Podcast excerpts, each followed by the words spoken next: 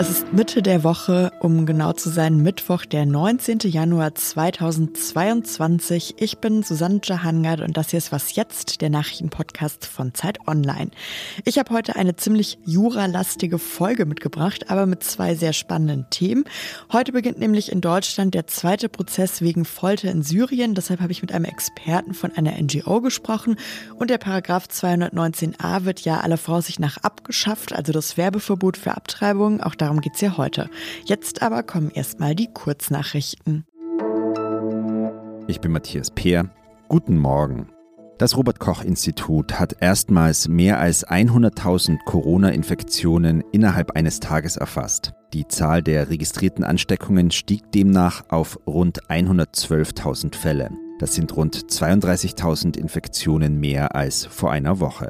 Die Zahl der Todesfälle im Zusammenhang mit dem Virus geht jedoch zurück. Das RKI meldete 239 Verstorbene, knapp 150 weniger als vor einer Woche. Die USA warnen vor einem möglichen Angriff der Ukraine durch russische Truppen in Belarus. Die Verlegung von Soldaten aus Russland in das Staatsgebiet seines Verbündeten gebe Anlass zur Sorge, teilte das US-Außenministerium mit. Russland und Belarus planen für Februar eine gemeinsame Militärübung. Die USA glauben, dass das Manöver ein Deckmantel sein könnte, um einen Angriff auf die Ukraine aus dem Norden vorzubereiten. Die Regierung in Moskau bestreitet, eine Invasion der Ukraine zu planen. Redaktionsschluss für diesen Podcast ist 5 Uhr.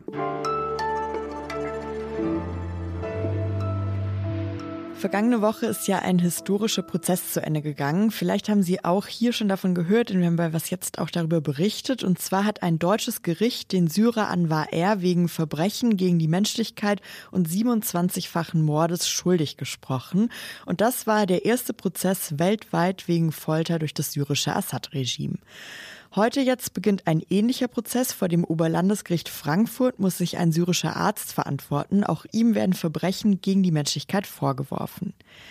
Das European Center for Constitutional and Human Rights, abgekürzt ECCHR, ist eine NGO mit Sitz in Berlin und die sammelt seit Jahren auch Beweise zu Menschenrechtsverbrechen in Syrien, um, wie sie selbst sagen, der Gewalt die Sprache des Rechts entgegenzusetzen und dafür arbeiten sie auch direkt mit Folterüberlebenden aus Syrien zusammen.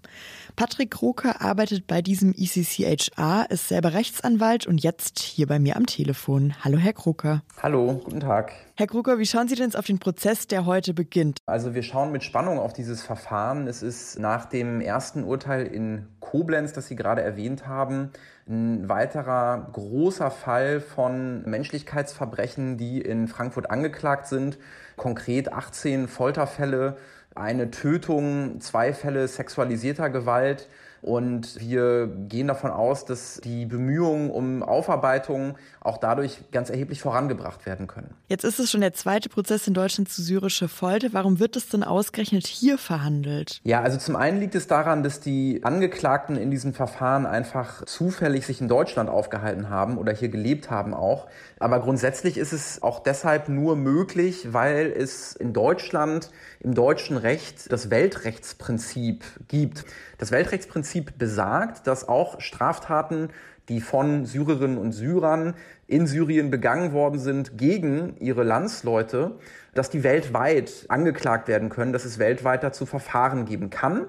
Das erlaubt es den Staaten, ihrerseits diese Verbrechen eben auch vor Gericht zu bringen. Und Deutschland hat sich dafür entschieden, diese Möglichkeit konkret der Bundesanwaltschaft einzuräumen solche Taten anzuklagen und eben die Oberlandesgerichte in Deutschland damit zu befassen. Jetzt arbeiten Sie beim ECCHR auch mit Überlebenden zusammen. Wie kann man sich denn die Arbeit da vorstellen? Ja, also es ist natürlich eine sehr herausfordernde Tätigkeit, aber auch eine inspirierende Tätigkeit, würde ich sagen, weil es eben sehr tolle und starke Menschen sind, die ganz, ganz Furchtbares, für uns nahezu Unvorstellbares erlebt haben und sich eben dazu entschieden haben, dass ihre Art und Weise darauf zu reagieren ist, dass sie rechtliche Schritte unternehmen wollen. Dass sie sagen, wir wollen die Wahrheit rausfinden, wir wollen versuchen, Gerechtigkeit zu erreichen und wir wollen das vor allem auch für Leute tun, die das nicht mehr machen können.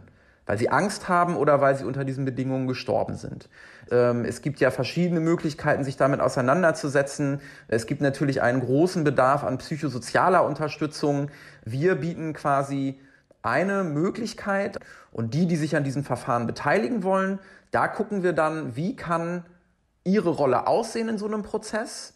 Und wenn es so ein Verfahren wie in Frankfurt oder in Koblenz gibt, dann kann das eben dazu führen, dass wir die Leute an Rechtsanwältinnen, Rechtsanwälte vermitteln, die sie dann im Verfahren als NebenklägerInnen vertreten können. Das ist dann der rechtlich weitestgehende Schritt sozusagen. Ja, vielen Dank, Herr Kruger, für den Einblick. Sehr gern.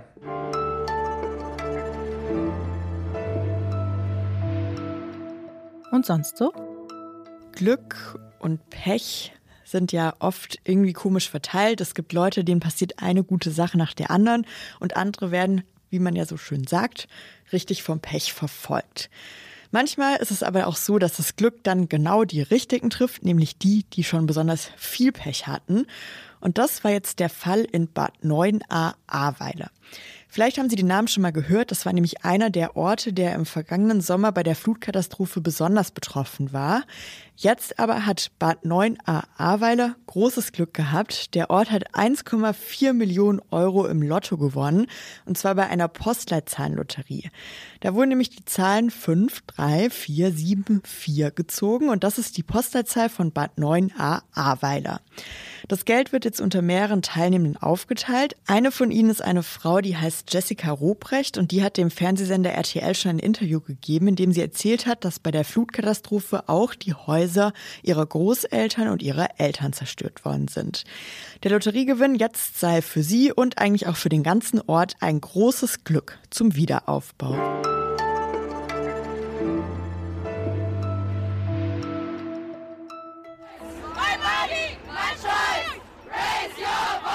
Das haben vor fast drei Jahren Frauen am Weltfrauentag, also am 8. März, auf einer Demonstration in Berlin gerufen. My Body, My Choice, also mein Körper, meine Entscheidung. Das ist ja so ein typischer Spruch, den man oft auf feministischen Kundgebungen hört. Und auch oft ging es dort in den vergangenen Jahren um den Paragraphen 219a. Der verbietet nämlich, dass für Abtreibungen geworben werden darf. Das heißt dann zum Beispiel auch, dass GynäkologInnen auf ihren Homepages nicht darüber informieren dürfen, welche Art von von Schwangerschaftsabbrüchen sie vornehmen. Am Montag dieser Woche nun hat der Justizminister Marco Buschmann gesagt, es kann nicht sein, dass jeder alles über diese Dinge ins Internet setzen kann, aber ausgerechnet Menschen, die dazu qualifiziert sind, in besonderer Weise das nicht können. Und diesen Zustand werden wir, wie gesagt, beenden. Diesen Zustand beenden, das heißt also, der Paragraph wird abgeschafft und das soll jetzt möglichst zügig passieren. Frieda Turm ist Redakteurin im Ressort Politik, Wirtschaft und Gesellschaft von Zeit Online. Sie schaut schon länger auf diese Debatte und macht das jetzt auch hier. Hi Frieda. Hallo. Frieda, was genau wird sich denn jetzt ändern? Also, wenn das Gesetz so kommt, wie jetzt der Entwurf aussieht, dann dürfen Ärztinnen und Ärzte künftig öffentlich darüber informieren, mit welchen Methoden sie Schwangerschaftsabbrüche durchführen. Also zum Beispiel medikamentös und äh, wie das abläuft. Das durften sie bisher nicht, denn der Paragraph 219a des Strafgesetzbuches verbietet Werbung für Schwangerschaftsabbrüche. Und darunter fällt tatsächlich auch die rein sachliche Information, nämlich dann, wenn sie von Personen verbreitet wird, die damit Geld verdienen. Und das ist bei Ärzten der Fall, denn natürlich bekommen die für eine Behandlung ein Honorar. Dieses eigentliche Abtreibungsverbot, also nicht das Werbeverbot, sondern das Verbot von Abtreibung, das bleibt aber bestehen. Das ist in Paragraph 218 geregelt. Ich habe jetzt gerade am Anfang schon gesagt, es gab jetzt ziemlich lange Proteste gegen diesen Paragraphen 219a. Würdest du denn sagen, das ist jetzt so ein typisches Beispiel, wo man sieht, wie Zivilgesellschaft die Politik beeinflussen kann? Ja, also die Änderung ist ganz sicher auch ein Erfolg des Protestes. Es gab in den vergangenen Jahren immer wieder Proteste und Demos, du hast es gesagt. Es gab insbesondere von Ärztinnen wie Christina Hähnel oder auch von Bettina Gaber, die gegen Verurteilungen wegen 219a sogar Verfassungsbeschwerden eingereicht haben. Justizminister Buschmann hat dazu außerdem gesagt, wir müssen das Recht der Gegenwart anpassen. Und was er damit meinte, war, das Gesetz stammt aus einer Zeit, als es noch kein Internet gab. So hat er das begründet. Aber ich glaube, man kann das schon auch ein bisschen weiter interpretieren. Also es ist einfach nicht vertretbar, weshalb kompetente Profis nicht sachlich über ihre Arbeit informieren dürfen. So wie du das erzählst und auch wie Buschmann das begründet, klingt das ja ehrlich gesagt ziemlich schlüssig. Wie waren denn jetzt die Reaktionen darauf? Da gibt es natürlich zwei Seiten. Es gab natürlich die Freude bei AktivistInnen, das Bündnis für sexuelle Selbstbestimmung, die viele Demos organisiert haben, die hat die Abschaffung überfällig genannt. Christina Hähnel, die Ärztin, die hat den Entwurf begrüßt und hat auch gesagt, sie freut sich vor allem auch für die betroffenen Schwangeren. Die CDU in der Opposition, die hält das allerdings für ein völlig falsches Signal, hat sie gleich gesagt. Und eben gesagt, Informationen und Geschäftsinteressen dürfen in einem solchen Fall nicht vermischt werden. Der Bundesjustizminister hat dazu allerdings gesagt, also wenn die CDU vor das Bundesverfassungsgericht ziehen will, dann ist das ihr gutes Recht. Sie wird nur nicht erfolgreich sein. Vielen Dank, Frieda. Sehr gerne. Und das war's mit Was Jetzt an diesem Mittwochmorgen. Ich wünsche Ihnen einen guten Tag.